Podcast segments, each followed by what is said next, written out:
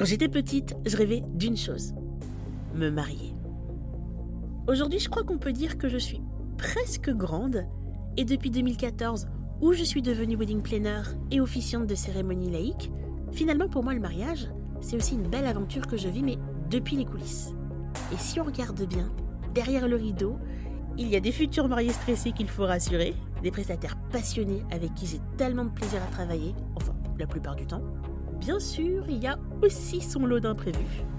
Et pourtant, c'est la plus belle expérience de ma vie. C'est aussi un ascenseur émotionnel, hein. parce qu'être entrepreneur, même dans le secteur du bonheur, c'est pas tous les jours rose. Dans ce podcast, je te livre le récit de mon quotidien de professionnel du mariage à travers des séquences story time sans tabou. Promis, je te dis tout. Attention par contre, il y a peut-être un petit peu moins de paillettes que ce que tu crois. Je m'appelle Fabiola, je suis wedding planner, officiante de cérémonie, entrepreneur, entrepreneur, et voici mes confessions.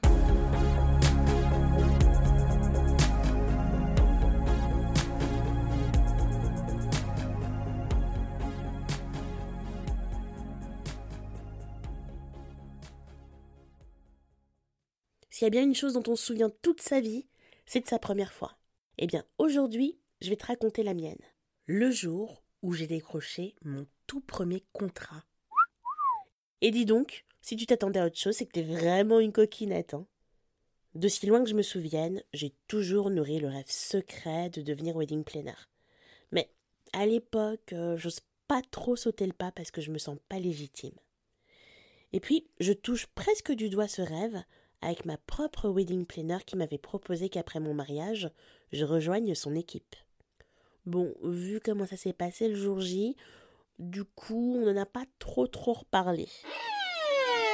Et puis finalement, j'ai rencontré Anne, la rédactrice en chef d'un des plus gros blogs de mariage francophone, qui m'a proposé qu'on s'associe. Si tu veux le détail de cette histoire, rendez-vous dans l'épisode 1 de ce podcast. Et on ne se rend pas forcément compte de prime abord, mais entre la paperasse administrative pour monter la société, euh, le façonnage de nos formules et la définition de notre stratégie de communication, bah il nous a fallu quand même plusieurs mois de travail entre le moment où on a décidé de s'associer et celui où on a lancé l'agence durant l'été 2015. Heureusement, on avait quand même commencé à parler du projet autour de nous, et donc, une certaine Caroline, connue sur les réseaux sociaux sous le pseudo de Madame Vanille, me contacte. Caroline, c'est pas totalement une inconnue pour moi puisqu'elle est chroniqueuse pour le blog de mon associé et qu'on s'est rencontrés lors de la soirée que j'ai justement organisée pour les 5 ans du blog. Elle va se marier durant l'été et elle me dit qu'elle est en train de rencontrer des wedding planners pour confier la coordination de son mariage. Donc du coup, euh, bah, ce serait bien qu'on puisse également se voir. Il faut savoir une chose, c'est que Caroline se marie avec un homme d'origine malgache. Et les malgaches, là je m'adresse à vous, on vous adore, hein, mais avouez que la prononciation de vos noms, c'est fait pour nous ridiculiser, non? Non mais parce que j'ai appris à mes dépens que certains noms ne se prononcent absolument pas comme ils s'écrivent. Donc, en préparant le rendez-vous avec Caroline, moi je me suis entraînée durant des jours, mais vraiment des jours, hein, à dire le nom de son futur époux afin que ça paraisse super fluide et que je puisse l'impressionner. H-E-R-I-N-I-A-I-N-A. H-E-R-I-N-I-A-I-N-A. Eriniena. Genre euh, comme si c'était facile. Mais je m'entraîne encore et encore, et le jour du rendez-vous, je suis fin prête. Caroline arrive pour notre entretien. Je l'accueille, je l'installe, je lui sers un petit thé, j'essaie de faire les choses bien. Et puis, euh, je lance mine de rien. Ah, mais quel dommage qu'Eriniena n'ait pas pu se joindre à nous. Ce à quoi elle répond. Oui, c'est dommage, mais il travaille. Mais t'inquiète pas, il me laisse gérer cette partie du mariage. Par contre, ça se dit pas euh, ça se dit Hernienne. Gros blanc. Suivi d'un fou rire de ma part. Et puis, je finis par lui avouer que je me suis entraînée durant des jours et que donc là, je viens de flopper d'entrée de jeu. I'm sorry, try again. Je crois que ça la fait rire aussi. Et puis, euh, on commence le rendez-vous. Entre nous, c'est extrêmement fluide. En plus, son mariage me fait rêver. Mais elle a l'air exigeante, hein. D'ailleurs, elle souhaite faire appel à une coordinatrice notamment pour installer la décoration et la cérémonie.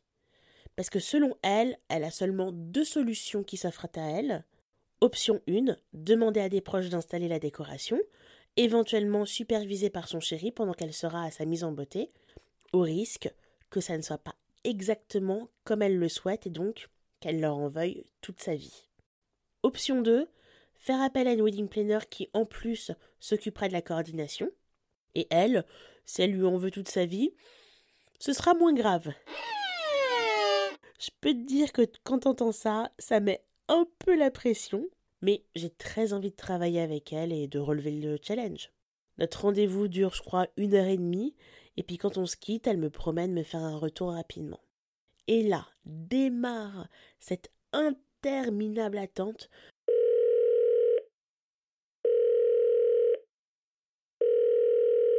Tu sais, quand t'as rencontré quelqu'un avec qui t'as le feeling et que tu espères très fort que tu n'es pas toute seule dans ta relation. Ça, c'est un sentiment que, huit ans après, j'ai toujours, hein, d'ailleurs. Mais fort heureusement, elle aussi, elle a ressenti le feeling. Et malgré une concurrence ultra rude, puisqu'elle a rencontré des agences qui aujourd'hui cartonnent, bah c'est moi qu'elle choisit. Je suis tellement fière. On commence donc à travailler ensemble, on échange régulièrement, elle me tient informée de l'avancée des préparatifs, afin qu'au moment voulu, je puisse prendre le relais pour la coordination.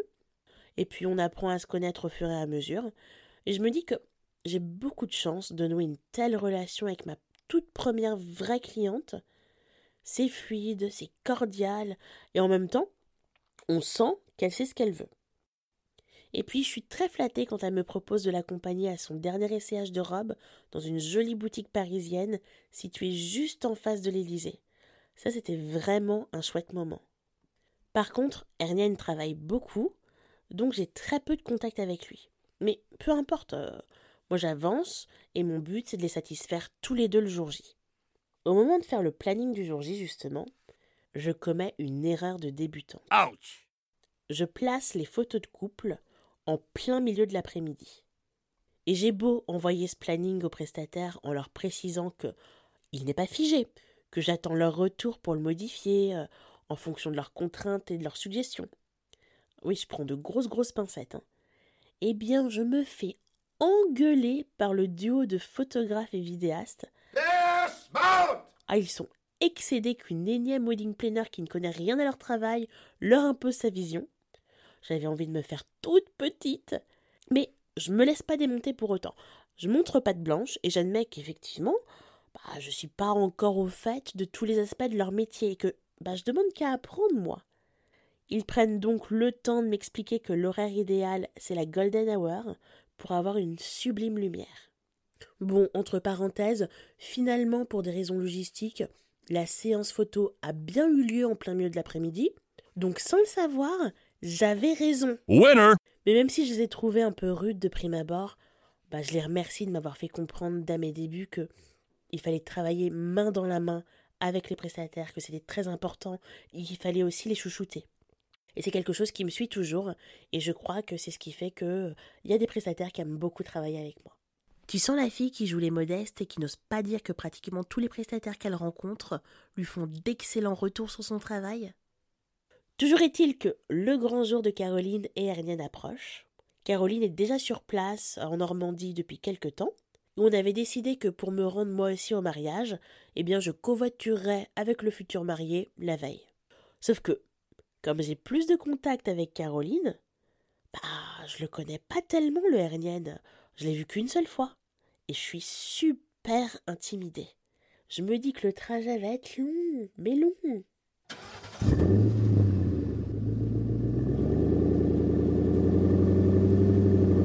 Mais à ma grande surprise, eh ben, c'est tout aussi fluide. Je suis complètement soulagée.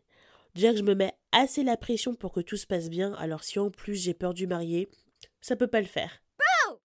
Le jour J, j'ai entre autres pour mission d'installer les chaises de la cérémonie, si possible en arc de cercle, avec une allée centrale, dans le jardin, face au château. Ça, c'était la demande de Caroline.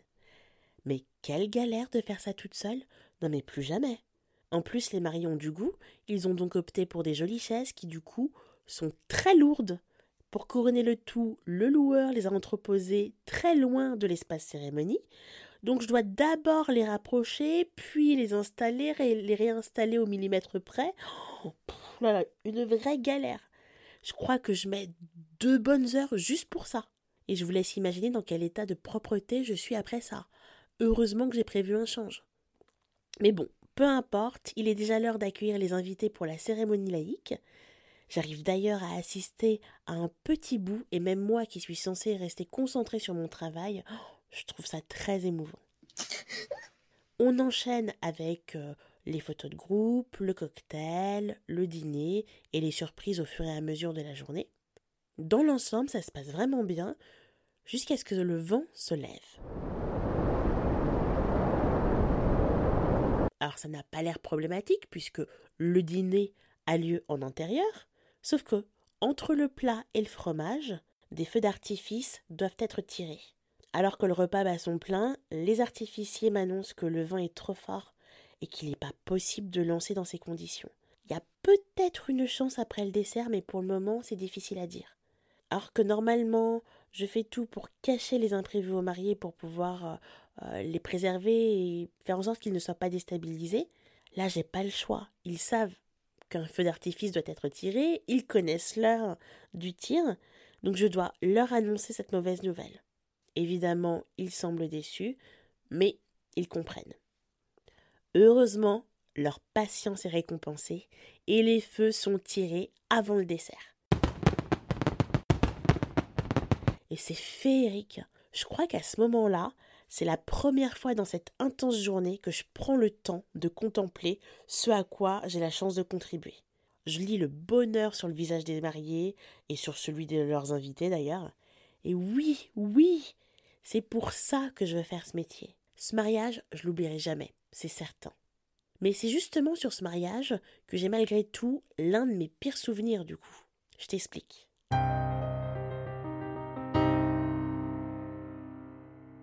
Les amoureux ont prévu d'ouvrir le bal sur une valse, d'abord la mariée avec son père, puis avec son mari. Le DJ ayant prouvé tout au long de la journée qu'il n'était pas hyper carré, bah, je le brief à nouveau juste avant d'aller chercher les mariés et les invités. Donc, la valse doit débuter à partir d'une minute trente. Il doit sauter l'intro. Il ne doit pas la passer en entier parce qu'elle est trop longue. Et surtout, après que les mariés aient dansé, il doit enchaîner avec la danse d'ouverture de bal traditionnelle malgache. Je précise qu'en plus de ce que je lui dis, tout est inscrit sur la feuille de route que je lui avais envoyée par email, puis donné en début de journée parce qu'il ne l'avait pas imprimé, et que je lui redonne à nouveau là parce que il l'a perdu. Je m'assure que tout est ok, il me dit que c'est ok, donc je vais chercher les invités et les mariés parce que la piste de danse est dans un autre salon du château. Je pense qu'il se passe, allez quoi, cinq minutes, le temps de faire entrer tout le monde. Le salon est alors noir de monde et je peux plus accéder à la table de mixage du DJ. À partir de maintenant, il doit être autonome mais a priori c'est son métier, donc ça devrait bien se passer. Tu te doutes que ça ne se passe pas comme prévu, hein? Il débute la musique du début. La mariée et son père doivent donc subir une minute trente d'intro trop lente pour être dansée. Le marié rejoint sa douce, qui change de partenaire donc. Il danse un moment, un long moment, un trop long moment. Et j'arrive pas à me faufiler à travers les invités pour lui indiquer qu'il faut enchaîner. Il répond pas au téléphone.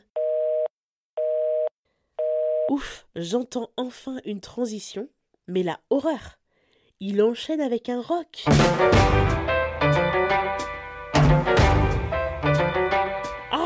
Oh, mais j'aurais pu le tuer. Là, tant pis, hein, je pousse les invités pour le rejoindre et je lui rappelle qu'il s'est trompé. Ah mince, j'avais pas compris. Ah non mais à ce stade-là, la seule chose que j'aurais pu faire, c'est gérer moi-même la musique. Sauf que c'est pas mon métier, donc c'est pas possible. Et je sais pas pourquoi, ou plutôt si, certainement parce qu'il s'agissait de mon premier vrai contrat, bah il m'aura fallu quand même plusieurs années pour le digérer celui-ci. De toute façon, je n'ai pas le temps de m'embrouiller avec lui, ce n'est ni le lieu, ni le moment, et puis je dois encore vérifier quelques derniers détails avant de terminer ma mission. Avant de partir, il y a pas mal de prestataires qui me félicitent pour cette coordination, ça ça fait vraiment chaud au cœur. Je dis au revoir aux mariés, ils me remercient, ils ont l'air contents, mais en même temps, moi aussi j'ai eu l'air contente face à ma wedding planner le soir de mon mariage. C'est après que j'ai ruminé. Donc je suis pas tout à fait rassurée. J'ai peur que euh, ce gros couac à l'ouverture de bal, bah ça me retombe dessus. Comme je l'avais prévu, je monte dans leur chambre pour leur préparer une surprise et leur déposer une bouteille de leur champagne préféré que j'ai acheté pour l'occasion avec un petit mot. Et puis il est temps pour moi de rentrer me coucher à l'hôtel. Là, je peux te dire que chaque centimètre carré de mon corps douloureux. Et quelques semaines plus tôt, j'avais écouté un podcast où une wedding planner disait qu'avant sa saison, elle se remettait au sport pour tenir le coup. Et j'avais ri en me disant genre la sportive de haut niveau des mariages. J'ai arrêté de rire hein, depuis. J'ai compris qu'un minimum de conditions physiques était nécessaire pour faire carrière. Le lendemain, je rentre à Paris et les mariés, eux, partent en voyage de noces le lundi. Et mince, j'ai oublié de leur demander le paiement du solde de ma prestation. Il me reste quand même la moitié à toucher. Et si jamais ils avaient été déçus de leur journée, qu'ils décidaient de ne pas me payer, je peux te dire que j'angoisse terriblement durant les deux semaines que dure leur voyage.